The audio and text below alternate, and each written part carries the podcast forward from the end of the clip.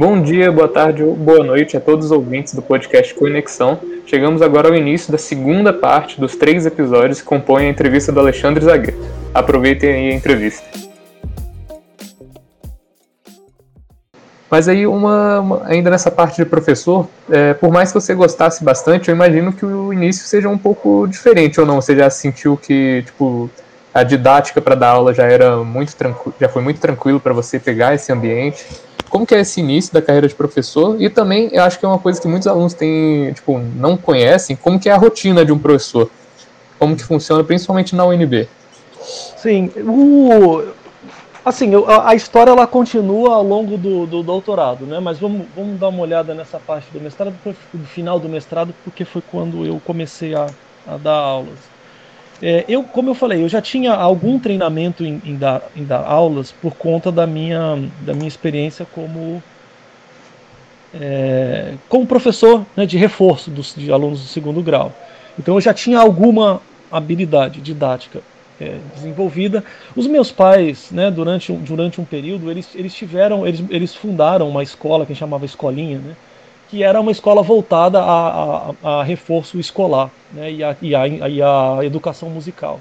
Então, então, os meus pais davam aulas de música durante um período e no outro período você tinha ali aula de reforço para todas as séries e, e, disciplinas e tal, e, e, eles contratavam professores de acordo com a demanda dos, né, dos, dos alunos que apareciam por lá, que precisavam de, de, reforço. Então eu, eu cheguei a, a, a também é, ajudá-los nessa não só com os meus alunos particulares pessoais, mas também dentro desse contexto da, da, da escolinha né, deles. E então eu tinha algum treinamento, mas é, foi ligeiramente, ainda assim foi traumático, né? Um pouquinho, um pouquinho. Por quê? Porque agora você está numa turma com, com, às vezes 40, 50 alunos em sala de aula, e são 40, 50 olhos, é, pares né, de, de, de olhos olhando para você, esperando que você faça alguma coisa. né? E são 40, 50 olhos te julgando, querendo ou não. Né? Num, julgando em todos os aspectos. Né? Ah, o cabelo está despenteado, ah, a calça está rasgada, ah, né? É, sei lá, ah, isso e aquilo, ah, ele é feio, ah, ele é bonito. E, e aí, lá no final tá, ah, ele é um bom professor ou não é um bom professor, ele é competente ou ele não é, não é competente. Então, assim, é, você passa por um, né, por um, um screening ali de, de, de 40 juízes. Né? E, então você precisa aprender a, a, a, lidar com isso. Então você, você tem que, até certo ponto, se tornar indiferente a essas coisas, porque essas coisas elas vêm, seja diretamente ou seja indiretamente. Né? Ah, o, aluno tal falou assim, assim, assado de você. Né? E aí e aí, cara, se você não não não tá, não tá muito seguro do, do, do seu trabalho, do que você é, do seu propósito, etc., você começa a, a, a questionar né, se, se você pode fazer aquilo ou não. E nunca foi o meu caso, né? Eu sempre fui, eu sempre fui muito eu sempre aceitei muito desafios, né? Então, quando alguém vinha e reclamava disso, reclamava da outra, reclamava de outra, eu, eu, eu entro num modo modo desafio, né? Então, modo vamos, vamos resolver isso, né? Vamos ver como é que eu vamos ver como é que eu vou lidar com isso. Então, um exemplo que eu dei, né, numa outra conversa que eu tive, é, é como se fosse um parque de diversões. Você entrou, qual é a montanha-russa mais perigosa aqui? Né? Você olha para ela, é com você que eu quero conversar, né? Entrei no modo desafio. Você pode até ir num outro outro brinquedo, mas tá, você está se preparando para no final você ir naquela grandona ali. Então, quando você né, é, recebe algum tipo de de você percebe né, um ambiente em que há um desafio grande, eu, nesse caso, em vez de eu me, é, me recolher, não, eu me coloco no modo vamos enfrentar o desafio. E aí, é, primeiro é isso, né? Você tem que passar por essa, por essa, é, por essa experiência né, de, de, de enfrentar essas coisas. E aí, como a minha experiência inicial ela foi com alunos de instituições é, privadas, né? Você tem um, uma cobrança que às vezes você não tem, uma cobrança explícita, né? Que às vezes você não tem ou não tinha, não sei como é que está hoje a UNB, são tempos de mudanças muito é, abruptas, né? Então eu não sei o que aconteceu nos últimos dois anos. Mas é, é os alunos, eles, é, eles reclamam muito mais né, na, na instituição privada. Então eles estão o tempo inteiro questionando ah, a sua didática, é, isso e aquilo, e muito difícil. E, e, isso, qual é a diferença? Ah, mas no NB também é, mas na instituição privada o seu emprego está em risco constante. Então, se você não, não aprende a lidar com isso, é, você corre o risco de perder o emprego. Na UNB, se o, se o, se o professor, né, se ele não tem didática, se entendeu, ele é, foi grosseiro, se, ele, não, né, ele não vai ser mandado exonerado por causa disso. Né? Para um professor ser exonerado, ele, ele tem que aprontar muito. Então você acaba na, na instituição privada, né, você acaba também desenvolvendo um certo grau de, de é, habilidade política, né? Porque você tem que você tem que dar a sua aula, você tem que estar satisfeito com a sua consciência de que você está fazendo aquilo que precisa ser feito, que você não está afrouxando, mas ao mesmo tempo você tem que convencer o aluno que está reprovando de que ele merecia reprovar, que é muito complicado. Mas você tem que desenvolver isso, cara. Você ele tem que chegar no final e dizer: não, eu vou fazer de novo, porque eu preciso fazer de novo, porque eu não aprendi. E eu vou pagar a mensalidade de novo, né, que é um. Que é um que para um aluno de instituição privada é, é, é, mais dramático, porque ele vai pagar de novo a matéria que ele já fez. Então você tem que convencer ele de que ele vai gastar dinheiro, vai se formar depois, né, e que ele reprovou porque merecia. Então você, essa dificuldade né, é, é, é, algo que você tem numa instituição privada que você não tem na instituição pública e que você tem que aprender a a trabalhar. Porque senão o aluno faz motim, né? Eles se juntam e aí vão lá na coordenação e começa a te malhar. E fez isso, professor, isso, porque aquilo, o coordenador te chama. Olha, o pessoal está te chamando a atenção, assim, está dizendo que você faz isso assim, assim, assim, assim, assim. Se é um coordenador sério, é, ele vai e te conhece, te contratou, porque né, sabe do seu trabalho, conhece, ele vai te dar suporte. Foi o que aconteceu comigo. Né? Então, para mim, foi, foi um desafio, porque eu entrei ali e, e é, nesse mercado, né? E, e, eu comecei a receber críticas, né? Ah, tá muito difícil. Ah, porque ele fala como se nós já soubéssemos. Ah, porque isso. Ah, porque aquilo. Ah, porque aquilo outro. O coordenador me chamou e falou: Olha, os alunos estão reclamando assim, assim, assado. O que, que você acha que a gente tem que fazer? Aí, conversando aqui, conversa para lá, ele chegou à conclusão: Vamos passar um questionário para os alunos fazerem uma avaliação semelhante a esse que a gente tem aí na UNB, né? Que no final da disciplina você, você marca aí, de, deveria servir para alguma coisa. Não sei se serve. E aí ele falou: vamos fazer isso? Eu falei: vamos. E aí veio, entendeu? Nota 5, nota 3, nota 1, nota 10, né? Beleza. E, e comentário, comentário, comentário, né? Páginas e páginas de comentário. Eu li aqui, eu falei: o que, que eu faço com isso? Né, eu posso. Eu, aí vem a, a, né, a, a, minha conversa inicial sobre esse assunto. Eu posso me melindrar, entendeu? E, né, e, e começar a entrar num, no modo de disputa, ou então não, eu entro no modo desafio e falo assim, tá, o que, que eu faço? Né? Qual, é a minha, qual é a minha postura perante isso? Eu vou, eu vou bater de frente com o aluno, vou, começar, vou continuar fazendo as coisas como eu sempre faço, ou eu vou tentar me modificar, mas mantendo ainda a minha, né, a minha uma tranquilidade de consciência de que eu estou fazendo o que precisa ser feito, com a dificuldade que precisa ser apresentado, é, é, sendo justo, então isso faz com que você pense, por exemplo, melhor na hora de elaborar uma prova. Não é que você vai fazer uma prova mais fácil, você vai fazer uma prova que condiz com aquilo que você ensina, por exemplo, que é algo que você não precisa fazer né, a princípio é, num ambiente de instituição pública. Você pode ensinar um negócio na sala de aula, você faz uma prova com outro assunto, entendeu? o aluno tira dois, ele reclama com, com quem ele quiser e continua assim mesmo. 90% da turma reprovado Entendeu? Vai ter reclamação, aquele questionário que os alunos preenchem no final do semestre. O aluno vai preencher né, com uma nota baixa para tudo, e, e aí? O que, que acontece com isso? Então, então na instituição privada, esses, esses, é, esses desafios né, se apresentaram e, e constituíram um momento de novo, não só de dificuldade, mas de aprendizado, porque quando eu passei no concurso para o UNB, eu trouxe isso comigo. Né? Então, então, os alunos, é, eu tenho certeza que eu não, não fui um professor perfeito, longe disso. É, tenho certeza que grande parte das reclamações que os alunos né, de fora da UNB faziam, os alunos de dentro da UNB também fazem a meu respeito, talvez de, forma não tão explícita, né, não vão reclamar na coordenação ou na chefia de departamento, né, é, mas eu tenho certeza que eu fui um professor melhor do que o que eu seria se eu não tivesse passado pela instituição fora da UNB.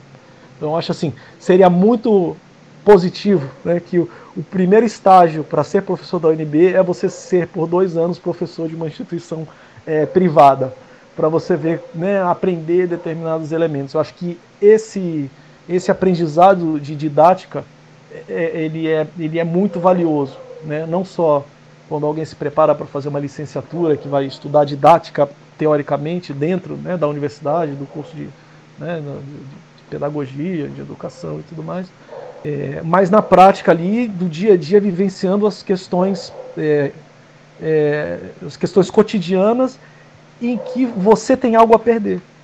Né? Porque é difícil o estágio em didática, o, né, o ensino, e que você é aluno, né, se formando, e aí você vai para uma escola pública né, para acompanhar uma matéria e etc., com a supervisão de um professor, que é mais ou menos, né, grosseiramente falando, o caminho de alguém que faz uma licenciatura. Né? Você, no final do curso, você, você tem essa experiência, digamos, de estágio, mas é muito controlada, essa pessoa não tem nada a perder. Quando você tem que dar aula e o que você tem a perder é o sustento da tua família, aí é outra questão. Entendeu? Tipo, se eu, se eu não aprender a dar aula, de um dia para a noite eu, eu, não tenho mais salário. E aí, como é que eu pago as contas? É, essa experiência ela é extremamente valiosa. E eu acabei trazendo isso para dentro, dentro da UNB também. Então, sim, foram, foram, foram muitos é, é, desafios. Né? É, e também a questão de estrutura. Né?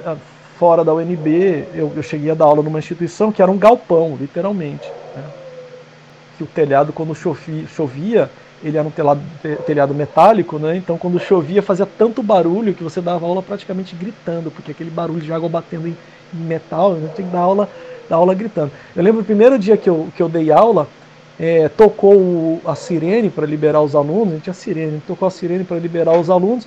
Quando eu liberei a minha turma e eu saí, não tinha ninguém mais, 100%. Eu falei, uai, o que, que aconteceu aqui? Aí eu perguntei para os meus, meus alunos, o que aconteceu? Não, professor, você é o único que dá aula até o final. Aí eu falei assim, como assim, o senhor que dá aula? Ah, os professores aqui liberam uma meia hora antes e tal, assim, não sei, tranquilo. Eu falei, não, comigo não vai ter isso não, comigo é até o final, não tem essa. Tá, então, até a própria estrutura, né, é, era mais adversa, a estrutura física de recursos era mais adversa, mas então isso também é importante. A gente reclama muito da, é, da UNB, ah, porque o projetor está com a cor ruim, ah, porque isso. É, é porque a gente não, talvez não, não tenha visto né, que tem coisa muito pior por aí, mesmo na iniciativa privada. Então, eu trouxe essa experiência e isso para mim foi, foi, também, novamente, muito, muito valioso. É uma experiência realmente muito é, enriquecedora, né? Ter esse, esse começo da carreira e passar por diversas novas é, situações que antes você nunca imaginou que passaria, né? Então você cresce bastante. E sobre essa parte de, de, de, área acadêmica, né, que você é pesquisador, aí você faz mestrado, você entra mais especificamente num tema, aí você faz o doutorado, que já é mais específico ainda, e você dá aula sobre a, uma matéria, às vezes, mais de uma vez, assim, num, essa rotina toda, e ainda sobre críticas o tempo inteiro, né? É, não termina ficando meio monótono essa rotina? Então, eu acho que, que bom, o ambiente, a atividade acadêmica hoje, eu, vou tentar resumir aqui mais ou menos, né, na UNB, é, a partir da minha experiência. Não estou dizendo que se resume a isso não, né, a partir da minha experiência.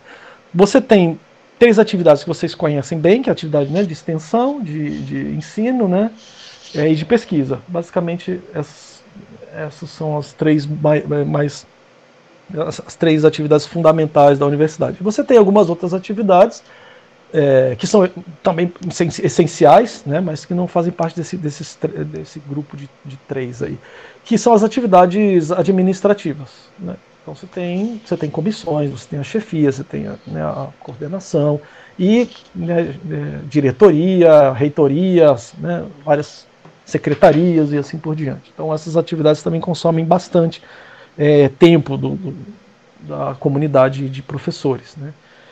Então a gente acaba, de uma forma ou de outra, se envolvendo em uma ou mais dessas atividades. Então tem a semana de extensão, aí o professor pode ou não oferecer curso. Tem a atividade de pesquisa, o professor pode ou não se envolver com pesquisa. Né? É, atividade didática é a única atividade que todos os professores precisam se envolver. É, o professor ele pode ou não pesquisar, isso, isso depende simplesmente da, digamos, da, da, motivação dele, né? Se ele não quiser fazer, não tem ninguém que, que o obrigue. Mas aula não, aula existem determinadas, é, determinadas determinados dispositivos que impelem o professor a necessariamente ter que dar aula de um determinado de uma determinada quantidade de créditos lá. É, e as atividades de, de, administrativas também, você não é obrigado a se envolver, apesar de que é, é digamos é, de bom tom que você se envolva, né? Numa comissão de estágio, né? Numa comissão de é, de, de, de, finanças e assim por diante. É, as reuniões colegiadas para deliberar a respeito também de, de coisas administrativas e, e, assim, e assim, vai. É, então a atividade de, de, de, professor ela, tem, ela é multifacetada. Né? Com relação à atividade de ensino especificamente, eu vou te dizer, é, para mim, entrar em sala de aula é como se fosse toda vez, né, todo semestre, para mim, entrar em sala de aula eu, eu me sinto ansioso, apreensivo. É como se fosse como se eu estivesse começando de novo. Eu acho que talvez isso até seja é, motivo pela, pela paixão que eu desenvolvi é, em dar aulas, porque, porque é, é, como se fosse. Imagina que né, um show de rock. Você vai entrar né, para tocar sua música e você está ali, no, no, no, ali atrás e agora é você. E aí você entra e aí você vai né, fazer o que você tem que fazer ali, é o seu trabalho.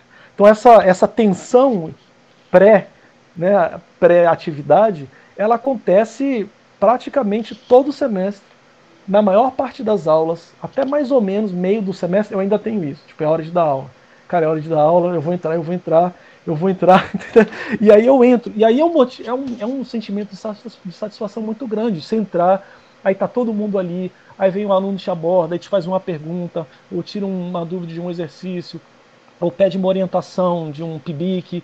Ou então isso, isso para mim é, é, é, é, o que me move né, ali no ambiente acadêmico. É o, eu, essa, essa tensão né, pré-contato e depois quando tem o contato a gente poder interagir em diversas frentes, diversos níveis.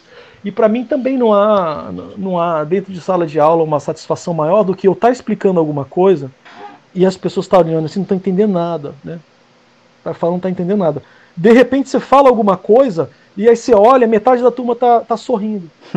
entendeu? Aí você fala assim, é, acertei, é aqui, é por aqui, entendeu? E aí você começa, ou então você tá olhando, ninguém tá entendendo nada, aí tem um que começa, aí tem um que tá com a cabeça baixada, entendeu? Aí tem um que, que tá com uma cara assim do tipo, não tô entendendo. Aí você fala, não é por aqui, tá, tá, tá estranho. Aí você para entendeu? E aí você tenta ir para uma outra direção, e aí você dá uma pausa, e, e aí libera a turma, ó, cinco minutos aí de intervalo e tal, quem quiser banheiro, tudo. E, é, são, são, são pequenas coisas, né, mas que para mim fazem com que a aula se torne dinâmica, não só pelo assunto em si, mas porque eu tô, eu tô lidando ali com 40 indivíduos. Para mim, vocês não são uma massa né, de, de, né, disforme na minha frente, né, e eu sou um alto-falante. Não, aquilo ali é um organismo, né? Eu estou ali, a gente está tá dançando, né? Então eu estou olhando para vocês, vocês estão olhando para mim, eu falo uma coisa, vocês não entendem, eu mudo o que eu tenho que falar, entendeu? Eu faço uma pergunta, se vocês respondem legal é por aqui. E aí isso para mim é a dinâmica, né? Isso é o que torna a dinâmica. Se eu estou falando de ponteiros, né? Se eu tô, ah, mas essa é a décima aula que você está falando de ponteiros, não importa, eu posso falar a vigésima aula, posso morrer falando de ponteiros. Não é, não é isso que vai tornar a aula rica. O que vai tornar a aula rica é, é, é o quanto eu consigo me conectar com a turma. E isso varia muito, porque tem turmas que eu me conecto muito, então com quem, com quem há uma relação de afinidade muito grande, que a turma me aceita muito, e que eu aceito a turma também. E tem, e tem situações que, que não tem jeito. Entendeu? Você, você tenta falar e a turma não responde, aí você faz uma piada, ninguém ri, você, você você tenta mudar as estratégias e tal, a turma às vezes é muito hostil, você vê no tom da, da, da pergunta, no, né, no, no, tom de voz da pergunta e etc. Você tem que administrar, paciência, acaba acontecendo, são raros, né, às vezes, não é, não é, não é sempre, é raro, mas é, é isso que faz a riqueza. Mas lógico que dentro né, desse processo eu procuro o máximo que eu posso é, incrementar meu material. Então eu estou o tempo inteiro né, ligado no que está acontecendo para tentar mudar um slide aqui, o outro slide lá, né, tirar esse grupo de slides. Ah, isso aqui eu perdi muito tempo aqui, os alunos reclamaram muito e, e de fato eles têm razão, porque isso não usou para nada dali para frente, então de repente eu vou reduzir essa parte. Então esses, esses ajustes eu faço quase que é, semestralmente. Né? É, por exemplo, eu, eu, tinha eu tinha o costume na aula de computação básica, na época chamava computação básica, né? É, de passar três listas, é, três não, eram sete, sete listas de exercício com dezenas de exercícios cada uma, para os alunos fazerem, escreverem os algoritmos, aí escrever o pseudocódigo, fazer e fazer o, o fluxograma de todos eles. Mas era uma, era uma infinidade de, de algoritmos, era muito, eram dezenas literalmente cada uma das listas. E aí eu vi assim, pô, isso aqui é muito mais um, um, um é muito mais um exercício de. Quando você começa a questionar o seu papel como professor, será que de fato eu estou preocupado em ensinar o aluno? Ou isso é um, uma tentativa de exercício de poder, né? de, de, de causar algum sofrimento ao aluno, do mesmo jeito que eu sofri na minha graduação, esse cara tem que sofrer também. Entendeu? Então, então eu vou, vou, vou tornar a vida dele mais difícil. Então tem um momento que você fala assim, pô, eu estou passando sete listas de exercícios, dezenas de exercícios cada um para o cara fazer em C, em pseudocódigo e fluxograma. O que eu quero com isso? É que ele aprenda ou que ele sofra? Entendeu? Eu falo assim, não, eu acho que, eu acho que a minha motivação, você não sabe, está investigando, né? Você está se investigando. Eu acho que a motivação é para fazer ele sofrer. Assim, vamos tentar melhorar isso, né? E aí reduzi a quantidade de exercícios, foquei naqueles que não considero mais importantes e etc. Mudei alguns exercícios, eventualmente até aboli eu falei assim, olha, a lista é, é opcional, quem quiser fazer faz. Se o objetivo é aprender, assim, não, não pode haver ninguém mais interessado em aprender aquele assunto do que o aluno. Assim, eu não posso estar mais interessado que o aluno no aprendizado dele. Ele já é maior de idade, né? A maior, a maior parte dos alunos tem 18, 19 anos. Não posso eu estar mais interessado na, na educação dele do que ele mesmo. Olha aqui, olha. Estão aqui as sete listas de exercícios, né, com as dezenas de, de, de, de exercícios por lista é, é, com, com, essas né, possibilidades de solução de cada exercício. Se vocês tiverem dúvida, me procurem que a gente conversa no particular cada um deles. Eu marco uma aula extra, não tem problema. Então pronto, está resolvido a questão do aprendizado e eu, e eu elimino né, o fator, o fator aí carrasco da equação e, e todo mundo fica satisfeito. Né? Então essa minha, essa minha, é, como eu falei novamente, eu estou longe de ser um professor perfeito, não quero ser, não, não tenho essa pretensão. É, mas eu, eu tento é, me manter atento a cada detalhe do que eu faço para que eu possa é, me adaptar, para produzir um material melhor e para que eu possa me relacionar melhor com os alunos. Então acho que, que de novo, para mim nunca houve monotonia, porque cada turma é uma turma, cada indivíduo dentro da turma é outro indivíduo, né, é, você e você vivencia cada coisa inusitada ali. Então tem teve, por exemplo, lembra que agora um aluno que, que durante a prova resolveu escrever uma redação de duas, três páginas em inglês, explicando as motivações dele, colocando questões existenciais e, e dúvidas psicológicas, etc. Falei, cara, tipo, você quer coisa menos monótona né, do que isso, cara? Você, você poder é, é, você poder ter esse tipo de, de experiência, né? Então, então eu brincava muito, né, do, do, com os alunos, é, quando assim, olha, se você não estudar assim, assim, você vai, você vai, você vai levar rosca, né? Porque zero, vai levar rosca. E rosca. Aí teve uma aluna que foi fazer uma prova, né? E aí escreveu, estava escrevendo um algoritmo em C, aí quando lá pela estação ele colocou printf, entre, entre aspas, né, rosca.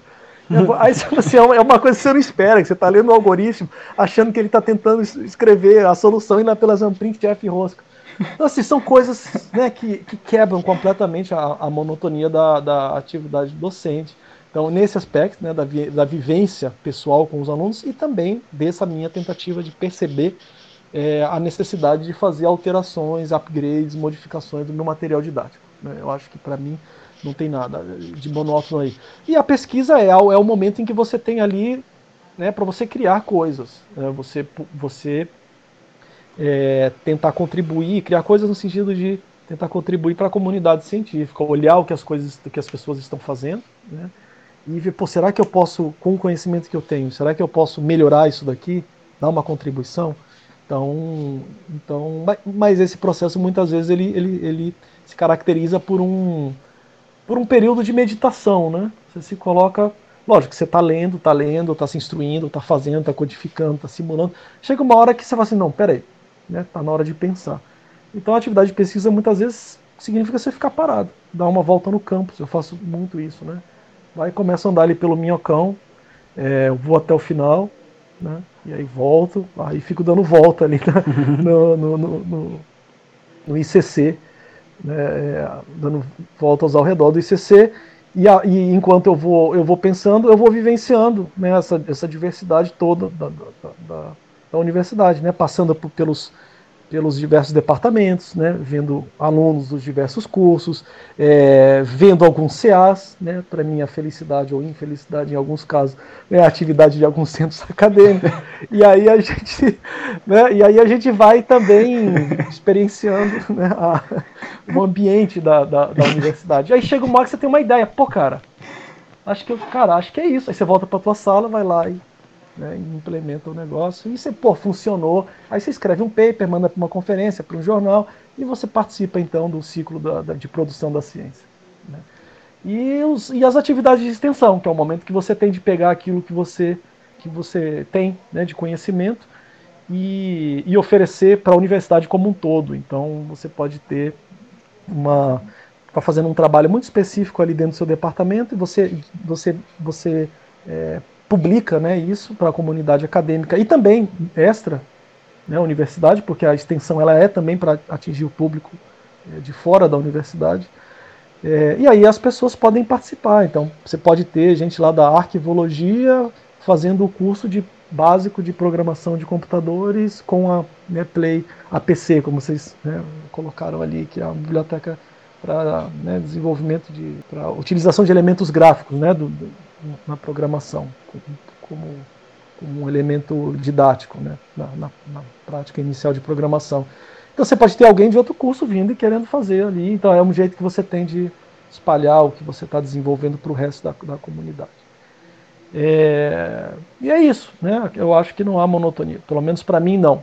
Claro que pode ser que para alguns professores seja monótono, né? até pela forma como o professor é, se relaciona com, com tudo isso que eu, eu falei, né? Mas não é o meu caso. Muito interessante esses relatos agora. Essa parte da, da área acadêmica eu achei muito legal, que tipo, fiquei ouvindo a sua resposta e fiquei vendo vários questionamentos que eu já fiz com outros amigos, você foi respondendo um atrás do outro, então isso foi muito enriquecedores esses relatos. É, essa parte de passar pelo ICC também, muito inesperado. Imagino que a galera surpreendeu. Quem for ouvir isso aqui vai, vai dar umas risadas também quando for ver. Muito maneiro. E só dando a, é, a, visão do aluno dessa parte de tipo, ter amor em dar aula, né? A gente, eu imagino que o Matheus vai é, concordar comigo que a gente consegue sentir muito isso, e são realmente as melhores aulas. Então, realmente é muito agradável é o tipo de professor que a gente, que a gente quer ter, sabe? É o que a gente sempre busca mais. É, teve, um, teve um comentário de um aluno que foi muito interessante para mim, é, foi emblemático. Ele falava assim: ele falou numa determinada aula, lá pelo meio do semestre, professor, eu não entendo nada do que você está falando. Era, era aula de sinais e sistemas, né? Eu não entendo nada, nada, nada. Eu já reprovei na sua disciplina. Mas eu continuo ouvindo, porque você fala com tanto gosto que é legal só de ouvir você falando, mesmo que eu não esteja entendendo o que você está falando. Eu falei, cara, é, eu acho que esse é o principal componente, né? Você, você ter paixão, né, e carinho por aquilo que você está oferecendo. E aí o resto você você você vai adaptando conforme você pode, né? Você vai tentando aprimorar. Se você não sabe tão bem um assunto, você tem que estudar um pouco mais para poder mastigar, né? E oferecer para o aluno de, um, de uma forma mais é, palatável. Né? Você tem que você tem que às vezes escolher um jeito diferente de, de, de ensinar aquilo, né? É, às vezes você precisa colocar elementos mais práticos, mais uma simulação, levar o pessoal para o laboratório, ou, ou, sei lá, buscar uma fonte diferente, bolar uma aula diferente. Né? Teve, um, teve uma vez que eu tentei aplicar o Scrum, não sei se vocês conhecem a metodologia Scrum, mas dentro de sala de aula, nos conteúdos, né? como se, como se, como se o, o, o que tivesse que ser desenvolvido é, fosse, né, o produto final fosse o conhecimento. Então, então aí você põe lá as tarefas, tem o que você tem que fazer, o que você está fazendo, o que você já fez, aí você passa de um para outro, né, do tô fazendo, e aí e aí você tem a, a, interação, vários grupos, né? E a interação entre os grupos. Inclusive, então eu tentei, eu tinha lido um livro sobre Scrum, é, que era como fazer, é, como é que era? Como fazer o dobro na metade do tempo. falei, pô, isso é, isso é bom, como fazer o dobro na metade do tempo. Aí eu li o livro e tal, e no final, lá pelas tantas, ele cita o Scrum na educação. Falei, cara, deixa eu, deixa eu testar isso daqui para ver como é que os alunos é, é, reagem. E foi super bacana, os alunos se envolveram e tal, porque normalmente essas atividades que né, envolvem Aí galera, levanta, aí todo mundo muda de cadeira, pega isso, desenha, escreve no post-it e tal. Aluno de engenharia, no geral, pô, lá vem o, né? aí, cara, que coisa, não é possível esse cara. mas aí, mas, é, surpreendentemente, depois ali de, uma certa inércia ali inicial de uns cinco minutos, né? Os alunos eh, se envolveram, se engajaram e, e foi, foi é, muito bacana. Então é isso, né? A gente tenta, tenta fazer, é, diversificar e tenta pelo menos mostrar que, olha, se você não entendeu, não é porque eu não tô nem aí para você, é, é porque tem uma dificuldade que eu também tenho, né? Assim, eu gosto disso, eu tô tentando o melhor que eu posso, e se você, se eu não estou conseguindo, não é por negligência, não é por descaso, não é por nada disso. É porque eu também sou humano e do jeito, mesmo jeito que você não entende, eu não estou conseguindo explicar. Então vamos tentar entrar num acordo, né? Uma, uma questão ética. Né? Eu faço o melhor que eu posso para tentar te explicar e você faz o melhor que você pode para tentar entender e vamos ver o que acontece. É uma experiência muito diferente, mas eu não consigo pensar em, tipo, em alguma aula de engenharia, ainda mais depois de todo esse tempo de pandemia, eu aqui estudando no meu quarto, galera, pedir pra galera levantar, trocar, fazer grupo, é realmente algo muito diferente. Mas é uma experiência, nossa, deve ser legal demais. Agora a gente vai, tipo, mudar e não mudar o assunto, que é um pouquinho diferente. A gente vai trazer um pouco essa parte do I3E. A gente viu que o senhor é um membro sênior, já chegou a ser conselheiro também durante um tempo. E eu uhum. acho que muita gente, tipo, é, muito, muitos alunos de engenharia sabem o que é o I3E, mas não tem ideia do que eles fazem pela gente, como eles podem ajudar. Então a gente queria saber como foi a sua relação com essa instituição. Então, o I3E é, é uma das, se não a maior instituição né, é, profissional que tem no, no planeta, né, que congrega aí profissionais da área de é, engenharia elétrica e, e, eletrônica, basicamente, mas né, tem, tem, tem, várias outras áreas aí que, que são é, englobadas, mas é né, a coluna dorsal aí, engenharia elétrica e eletrônica. É, eu comecei no I3E como membro estudante, né? E no, durante o período da durante o período do doutorado.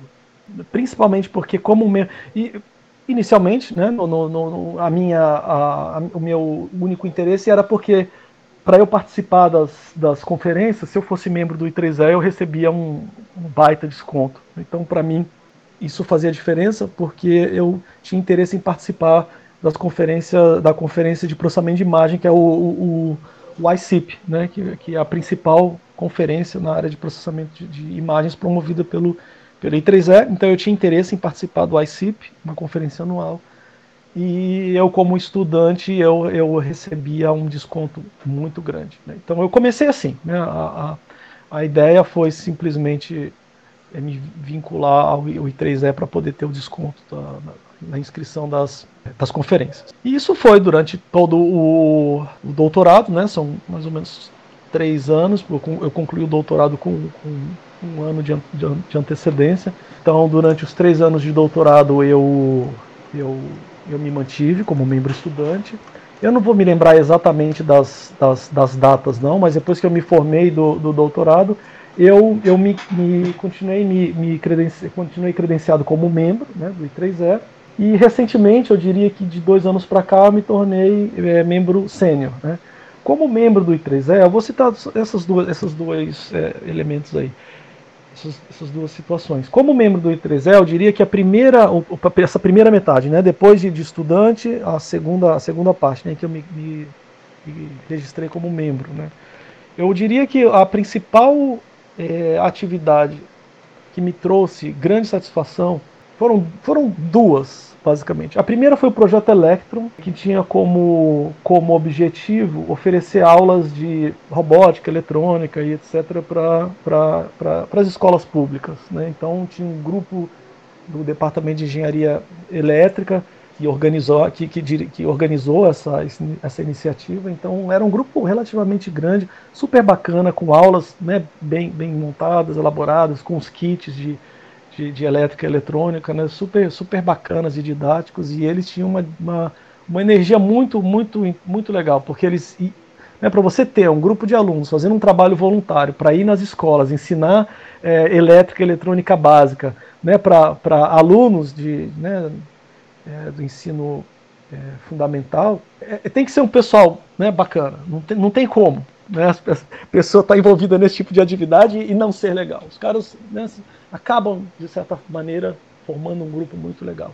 E eu entrei aí nesse, nesse contexto, é, iniciei a acompanhar um pouquinho as atividades, e aí eu me tornei é, conselheiro né, do, do, ramo, e durante esse período o, o pessoal ganhou um, né, foi, foi homenageado com, com, com um prêmio né, na, na mais alta categoria, que foi, super, foi reconhecido pelo, pelo I3E.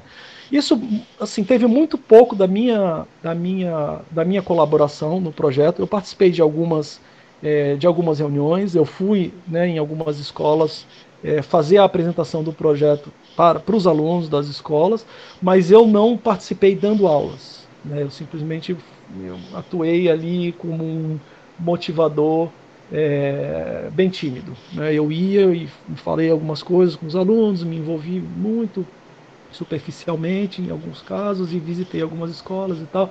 Mas foi, foi muito legal porque o grupo ele era um grupo que se sustentava, né? ele automotivado e, e conseguiu fazer um, um, trabalho super bacana que culminou nesse reconhecimento aí do, é, do, do I3E.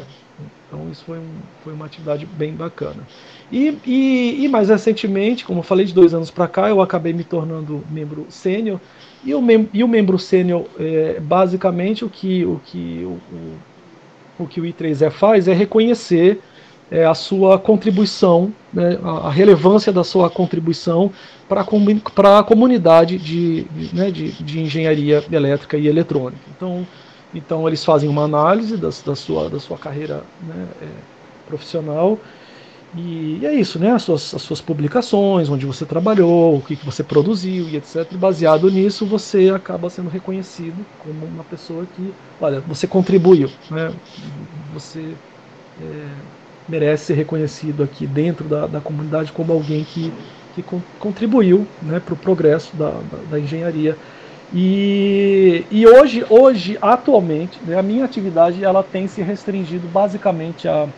É, eu, eu, não tenho grande envolvimento em outras atividades. No I3E, ela tem, a não ser essa que eu vou falar, tem sido é, na, no suporte a, a revisões de é, artigos para periódicos. Né? Então, eu tenho recebido bastante é, pedido de, de revisões, principalmente porque tenho, eu, atualmente eu trabalho numa, numa área que está em expansão, né, tem muitas pessoas submetendo é, publicações nessa área, e aí eu com frequência recebo pedidos né, do I3E para fazer a revisão desses, é, desses artigos, dessas publicações que estão sendo é, submetidas para os jornais. Então, então hoje é, é é isso que eu, que eu tenho feito como voluntário, né? Para trabalho voluntário para o é, I3E. Né? Mas lógico que a minha, a minha contribuição como, como profissional na área de engenharia elétrica e eletrônica acaba indiretamente também é, fortalecendo né, a comunidade, essa comunidade e que, e que, que, o, que o próprio I3E né, também representa. É, o I3E, para a gente que faz engenharia, assim, ele é uma instituição super importante e e mesmo não tendo participado tão ativamente assim, quando o senhor falou, eu imagino que seja extremamente gratificante poder fazer parte dessa instituição. É, e, e, saindo agora é, do Brasil, a nossa conversa, a gente viu que o senhor teve uma experiência de docência na Universidade do Canadá, e a gente queria saber como, como foi essa experiência e quais foram as principais assim, diferenças que o senhor encontrou é, na docência de lá, na docência daqui, com relação a à estrutura das universidades, ao comportamento dos alunos? Então, foi em 2017, eu, eu, eu, eu passei um ano lá na Universidade McGill, é, em Montreal.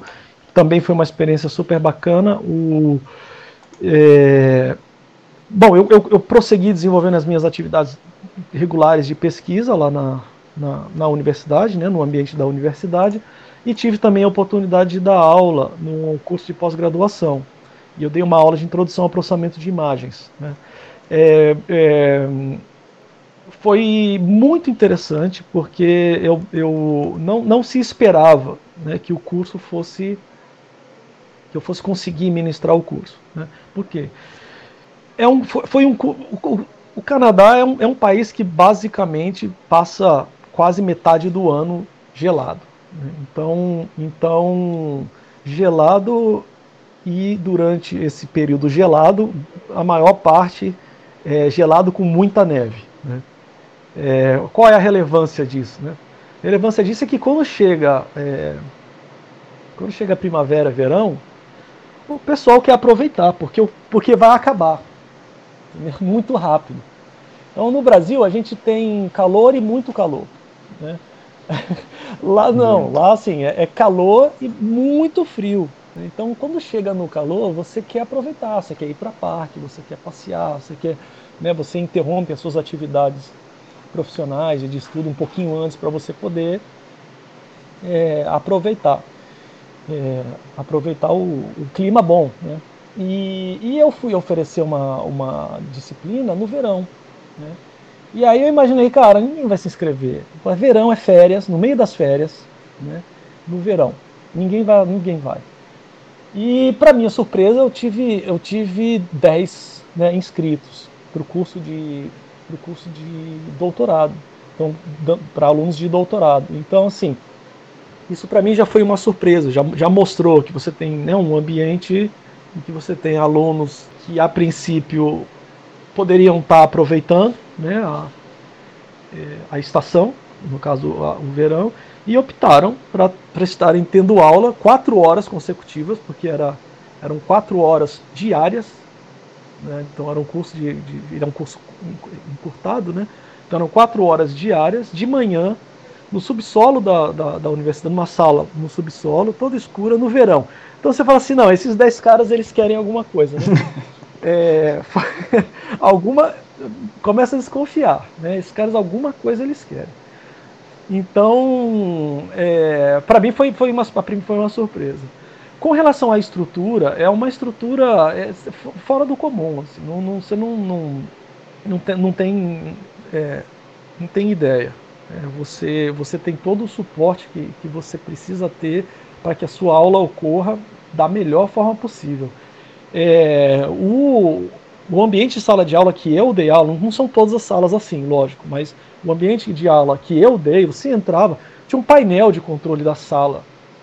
Então, tinha lá o modo aula, vamos supor, você aperta, automaticamente o painel vai abrindo, e aí a luz vai apagando, e aí o, a tela de projeção vai descendo, o projetor liga e o computador liga e pronto, é só você começa, é tudo, né, assim, um negócio é, é, é extraordinário. Você pluga lá o seu laptop e começa a dar aula. Né? E aí você termina, aperta o botão, aí vai fechando, aí vai subindo, aí vai acendendo a luz e a sala toda se configura para você né, ir embora. É, como eu falei, não são todas as aulas, salas assim. Né? Essa, essa foi a minha experiência. Então, a experiência de ter uma estrutura muito bem montada, de você ter alunos extremamente interessados, né? Eu lembro que eu comecei a passar trabalho, trabalho, trabalho, trabalho, trabalho, trabalho, e esses trabalhos eram trabalhos em individuais. Então, eram trabalhos individuais e tinha um trabalho em grupo no final. Quando eu vi que estava chegando no final do semestre, eu vi que, que os trabalhos acumularam. E eu falei assim, poxa, eu vou dar oportunidade para eles fazerem o trabalho em, em, grupo também. Isso que eu tinha falado em individu individuais, eu vou deixar eles fazerem em grupo. E aí eu fiz a, fiz a proposta. Então, gente, eu sei que vocês têm ainda mais três trabalhos para fazer. Aí tem o trabalho individual e ainda tem a prova. Né, vai tudo meio que encavalar. Faz o seguinte, os trabalhos individuais é, podem fazer em grupo. Aí um dos alunos falou assim, precisa não, Aí eu falo assim, não. Aí o outro olhou para um, o outro falou, não, não. Então tá bom. então aí os 10 concordaram que não precisava fazer em grupo. Eu falei assim, cara, isso é, é inusitado, assim. No mínimo, os alunos vão ficar quietos. entendeu? E vão decidir depois. Mas não, eles na hora responderam dizendo que não, que eles não querem fazer em grupo. E aí qual é a lógica? A lógica é o seguinte: o trabalho, se ele tem três questões, o individual, né, o trabalho em grupo não é para você. Um aluno faz a primeira, o outro aluno faz a segunda, o outro faz a terceira, e aí os três entregam o trabalho. Porque aí cada aluno não aprendeu dois terços. Então, assim, fazer em grupo não ia fazer diferença nenhuma, porque é como se os três. Vamos fazer um grupo de três para fazer três questões, é como se os três estivessem fazendo as três. Então, tanto faz se vai fazer em, em, em, grupo ou se vai fazer individualmente. Se precisar conversar e trocar ideia, você pode trocar ideia entre, entre, entre indivíduos. Né? Você não está proibido de conversar, trocar um e-mail, pegar uma fonte. Não é essa a questão. O grupo não é para você trocar informação. Forma um grupo de três para você trocar informação com um, com o outro. Não, um grupo de três é para vocês dividirem o trabalho. Mas é para dividir um trabalho né, de forma que os, os, os três estejam envolvidos no trabalho. Né? É, se os três não forem estar envolvidos no trabalho, e cada um for fazer uma questão, o grupo deixa de fazer sentido. Entendeu? Então essa meio mais ou menos foi a lógica. E aí eu falei assim, cara, esse, esse pessoal aqui é diferente. Né? É, eu entrei em sala de aula, eu lembro que ele falou assim, primeira coisa que entrei, o aluno falou assim, professor, essa lâmpada está piscando. Aí eu falo assim, e é verdade, eu tenho que pedir para arrumar, né? Ele falou assim, tem. Aí eu olhei para ele, olhou para mim. assim, aí ele falou assim, tem um telefone aí embaixo. Aí eu falei, eu olhei assim, tinha um telefone. Cara. Falei, ah, eu ligo depois. Eu falei, não, é melhor ligar antes, né? Aí eu falei, tá, tá bom. Aí peguei. Então, quer dizer, a, a preocupação com com um bom funcionamento do ambiente de, de estudo. Né? Você tem uma luz piscando em cima de você, né? tá, tá, ela ela tá, tá piscando e está forçando a sua vista, está incômodo, está chamando a atenção e etc. Eu tenho que arrumar. E, e, tem um departamento de reparos aqui. Se você ligar, vem alguém para trocar a lâmpada agora para você. Então, assim, por que, que você está né, tá esperando? Pode ligar. Então, então essas, essas, esses pequenos elementos assim fazem com que a sua aula ela renda muito mais, ela flua, você se sente, sinta valorizado, o aluno se sente valorizado, né? porque você vê é, uma preocupação mútua de tudo, né? de você com o aluno, do aluno com você, de, de, da turma com a universidade, a universidade com a turma e, e assim por diante. Então foi uma experiência também muito é, engrandecedora. Assim. E sem contar que o ambiente da McGill ela é uma universidade é, bem diferenciada, ela é um, um ambiente muito internacional. Então, você sempre não está entendendo o que alguém está falando. Sempre. Entendeu? Não é sempre. 100% das vezes que você estiver em algum lugar, você não está entendendo o que alguém está falando. Por quê? Porque você entra na biblioteca, tem um grupo falando em japonês, outro em chinês, outro em francês, outro em o outro em inglês, o outro em italiano, o outro em português, o outro em espanhol e outro em árabe. Sempre, sempre. Então, assim, você não vai estar entendendo a maior parte do que está sendo falado. Eventualmente vai ter alguém falando em inglês. Aí você fala, ah, eu entendi. entendeu? Eventualmente um, alguém falando em francês. Pô, entendi 60%, entendeu? É, mas no geral, mas no geral é um ambiente extremamente diverso, né? Então, quando a gente fala assim, ah, a gente tem diversidade aqui e ali, o conceito de diversidade é, ele é diferente, né? Na UNB a gente tem um tipo de diversidade. Na Universidade McGill é outro tipo de universidade. A gente tem uma diversidade, uma diversidade de, de, de internacional. Né? No Brasil a gente tem uma, uma diversidade doméstica grande, né? No, no, na McGill a gente tem uma diversidade internacional muito grande. O que te traz também é, aprendizados, porque é, cada grupo tem uma cultura diferente e você se relaciona de forma. É, você aprende a se relacionar de diversas maneiras com cada uma dessas culturas. Uns são mais expansivos, outros menos, outros né, são mais, mais faladores, outros falam me menos e, e por aí. Então foi uma experiência muito, muito, muito bacana. Era muito, é, muito legal mesmo. É diferente a gente ouvir essa, essa diferença de pensamento dos próprios alunos, porque a questão da estrutura, a gente, a maioria dos brasileiros já pensa, ah, no exterior a faculdade muitas vezes ainda sendo, por ser particular, tem uma estrutura que a gente nem imagina aqui. Legal ver também a diferença, tipo, a, UFR, a UFMJ e a UNB já tinha uma, uma estrutura diferente, e pensar que para lá é ainda mais diferente, sabe? Uhum. Mas, é, e você acha que essa diferença de estrutura, do pensamento da galera mesmo, foi algo que te fez. Foi essa experiência que fez o senhor perceber que queria sair daqui, sair e trabalhar em algum outro país? E você já recebeu a oportunidade de trabalhar nesse, durante esse intercâmbio, digamos assim? Como é que foi esse processo? Então, no, no sim, foi, eu, eu, eu, eu tive alguma influência da minha passagem pelo Canadá, né, é, é, na minha motivação para experimentar algo fora do Brasil né, e fora da, da própria universidade é, brasileira. Né. E a minha motivação foi essa: você, você vê um lugar em que as coisas funcionam. Né, isso é interessante. Em que você tem os processos otimizados. Você não gasta energia tentando contornar coisas que não fazem parte da sua atividade fim. Então você vê, eu saí, como eu falei, do início da nossa conversa, ali num ambiente de extrema adversidade, em que eu tinha que sair de Nova Iguaçu para ir para a Ilha do Fundão e passar por todos né, os, perrengues aí que, que eu narrei para vocês, para um lugar, que seria, no caso, a, a McGill, em que as coisas estão tão otimizadas e que você não faz praticamente é, nada além daquilo para que você é, é, foi, foi pago para fazer né, que é a, sua atividade fim. Então você não gasta energia com nada, assim, com, com, com nada periférico. Né?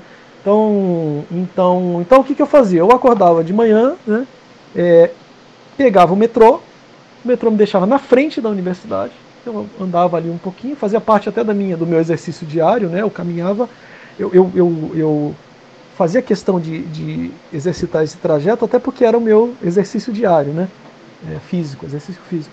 Então eu ia até o metrô, pegava o metrô, saía do metrô, caminhava até a, até a McGill, dava mais ou menos uma meia hora de, de, de deslocamento, sendo que a maior parte era caminhando, né, porque eu queria caminhar, fazer exercício e ver as coisas, né, ver pessoas, ver, ver construções, ver lojas, ver. Então era, era um, cada vez eu ia num, caminho diferente, para ver o que, que, tinha ali no, no canto, parava num, num, café, tomava um café antes de ir, ir, ir para a universidade. Né. Então, então é isso, é você vê um lugar em que as coisas funcionam, né? É, que está tudo otimizado, que as pessoas é, manifestam é, um respeito por você, por, pela sua trajetória, por aquilo que você é. Né? Muitas vezes a gente desgastou, a gente vê que isso na universidade está desgastado aí no Brasil, né? um pouco, a figura. Eu acho que assim, não, é, não vou falar que é, não quero dizer é, aqui levantar o a discussão de quem é a culpa, não é isso? Estou colocando um dos lados, né? Sempre tem lados aí. Mas é, a, a, figura do professor, né? Que, que às vezes ele está dando aula ali e o aluno não, re, não reconhece né? A, é, a, importância daquele, daquele profissional dentro do, do contexto em que ele está inserido. E não só não reconhece, que em alguns momentos desrespeita. Né? Então, por exemplo, eu estou dando. E eu falo isso porque eu sei que eu sou um professor que, como eu te falei, eu, eu tento fazer as coisas da melhor forma possível. Nunca ninguém vai poder me acusar de desleixo. Ah, alguém fez isso aí de. Entendeu? É, mal feito aí porque não queria fazer direito. Não, eu não queria fazer direito, não. Saiu mal feito foi porque eu não consegui, não é porque eu quis fazer mal feito. Né? Então, assim, quando. Eu, e por conta disso, quando eu estou dando aula, quando eu estou quando eu tô aula e entra um aluno pela porta, por exemplo, sem, sem perguntar nada, nem pedir permissão, nem se, se apresentar, né? e começa a falar qualquer coisa lá, né? aí alguém viu uma garrafinha aí, entendeu? Você, poxa, eu, eu, não é assim, gente, mas eu estou dando aula, entendeu? Assim, é um ambiente, vamos colocar aqui, eu gosto de colocar um ambiente sagrado, entendeu? Como se fosse um templo né? do conhecimento, a gente está aqui, eu tenho alunos que querem aprender, eu estou aqui, eu me preparei, isso aqui, eu não estou falando aqui de de orelhada. Eu tenho uma preparação aqui de décadas, mais o tempo que eu, que eu, que eu guardei para fazer essa aula com carinho. Eu, eu, reviso meus slides. Cara, eu reviso a, até o, o, tamanho da fonte do meu slide se está tudo coerente com, com os outros mil slides que eu, que eu, que eu preparei. Né? Então, então, assim, quando tem, putz, cara, no slide 32 está com a fonte tal e no slide 12 está com outra fonte. Me incomoda, eu vou lá e conserto. Pô, essa imagem aqui entendeu? Ficou um pouquinho, pô, não está centralizado, entendeu? Eu vou centralizar essa imagem. Então, eu estou preocupado com os detalhes da apresentação do meu slide. Pode ser que esteja uma, uma, pode ser que esteja muito ruim, não tem problema, mas eu estou preocupado. Né? Então, e aí chega um aluno, entendeu? Em sala de aula e, e manda um, ah é, alguém viu uma jaqueta aí assim mais ou menos de cor? Pô, cara, tipo, qual é o teu nome? Entendeu? Assim, quando você e aí você fala, parece que você está ofendendo o aluno, né? Porque às vezes eu falava, é, peraí, peraí só um instantinho, é, qual é o seu nome? Né? Antes de você adentrar um ambiente que tem outra pessoa falando, você tem que pedir licença. E aí, aí se, se acha ofendido, entendeu? porque você está chamando a atenção e você está pedindo que ele tenha um pouco mais de, educação. Né? É, então isso, esse respeito pela, pela figura do professor, pelo, pela, pelo respeito pelo ambiente de, de ensino, pelo ambiente universitário, às vezes no Brasil foi desgastado, né? passou um pouquinho do limite. O ambiente universitário ele tem que ser descontraído porque faz parte do, né, da psicologia da juventude, etc. Tem que ser mesmo, tá? não é essa questão. Mas, é, mas tem, tem um limiar aí, né? que, que precisa ser respeitado e que eu acho que no Brasil a gente já, já, já infelizmente, já não está mais respeitando. E aí quando você vai numa instituição em que essas coisas estão, estão muito bem definidas, entendeu? Tipo, ó, o aluno, o professor, está aqui a instituição, todo mundo muito bem, todo mundo muito bem ciente do seu papel e, e, e, e essas pessoas mutuamente se admirando né, pelo, pelo papel que elas, elas representam dentro daquela instituição ali. Isso te faz, é como eu falei, te faz pensar, pô, será que eu, eu poderia estender um pouquinho mais essa minha, essa minha experiência, né? Foi quando eu comecei a pensar, pô, seria interessante se eu pudesse é, passar algum tempo maior fora, né? Fora esse, esse um ano que eu fiquei no, no no Canadá, será que eu não conseguiria ficar um tempo a mais fora? E já que eu vou ficar fora, será que eu não, não poderia tentar ficar é, ir para a indústria também? Eu passei durante né, todos esses anos trabalhando, trabalhando né, no, no, meio acadêmico. E uma das reclamações que os alunos sempre têm, não só os alunos, mas, mas né, muitas outras pessoas do meio acadêmico têm, é que às vezes as aulas elas são muito teóricas e defasadas né, nesse sentido. Olha, tá, tá, tá, o que esse professor está ensinando está em, tá, tá em defasagem né, com relação ao, ao mercado de trabalho e etc, etc. E eu falei assim, pô, deve ser mesmo, porque faz, entendeu? Faz, faz sei lá, 10 anos, 15 anos que eu tô, que eu tô dando aula de computação básica e eu tô, apesar de eu tentar colocar dinamismo, elementos novos, etc., é computação básica, é programação em C, entendeu? Então, o que, que, o, que, que o mercado está exigindo? eu não tenho muito contato com o mercado, então não sei, não sei dizer. Né? É, então essa para mim foi uma oportunidade de eu ver o que está acontecendo aí fora e ao mesmo tempo tentar vivenciar é, uma experiência fora do Brasil para poder trazer esses elementos que eu falei para vocês de, de, de, otimização dos processos né? e de, e de, de, de estar inserido num ambiente é, em que as pessoas se respeitam né, pelas, pelas atividades que elas, que elas desenvolvem, pelas importâncias que elas têm dentro da, da instituição em que, elas, em que elas trabalham. Então, aliei essas duas coisas, né, esses dois elementos. E, e aí apareceu a oportunidade para eu vir para cá. E eu me candidatei e acabou, acabou que, que deu tudo certo. É isso, chegamos ao fim da nossa segunda parte do episódio com Alexandre Zagueto. Fiquem ligados nas nossas redes sociais que logo mais a gente está divulgando o, a data para a postagem da parte final. Até logo!